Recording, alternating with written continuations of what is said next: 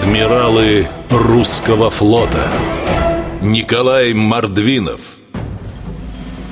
Выписка из родословной книги. Царю и великому князю Василию Ивановичу Пришли в подданство многие орды В том числе и Мордва.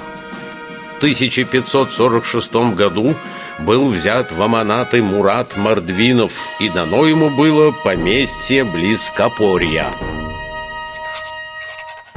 Так началась история его рода. Аманат, слово восточное, означает заложника для обеспечения точного выполнения договора в военное время. Мордвиновы заложниками не были, скорее наоборот, они стали подданными русского царя со всеми правами и обязанностями.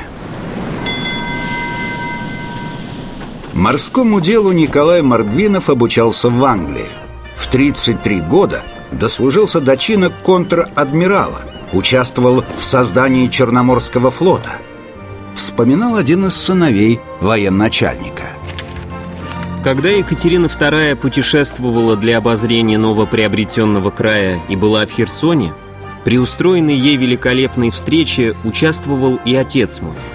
Чтобы не наскучил государыне вид новороссийских степей, когда она ехала по Днепру, Потемкин приказал загонять к берегам табуны лошадей, стада коров и овец, чтобы оживить виды, а вдали устроены были декорации, весьма живо изображая города и деревни приезду императрицы приготовлен был и спуск корабля, а вместо пристани устроена была большая баржа для государыни, ее двора и для сопровождавших иностранных царских особ.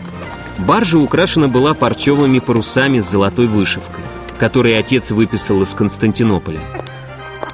Когда Екатерина взошла на приготовленную пристань, то, окинув взором блестящие украшения, с улыбкой сказала своим гостям – у нас, за недостатком холста, употреблена парча на паруса. Черноморский флот развивался стремительно. Большую часть времени Николай Мордвинов проводил на службе. Постоянно следил за постройкой новых кораблей, обучал экипажи. И все же он никогда не забывал о семье, о своих детях, рассказывала дочь адмирала Наталья.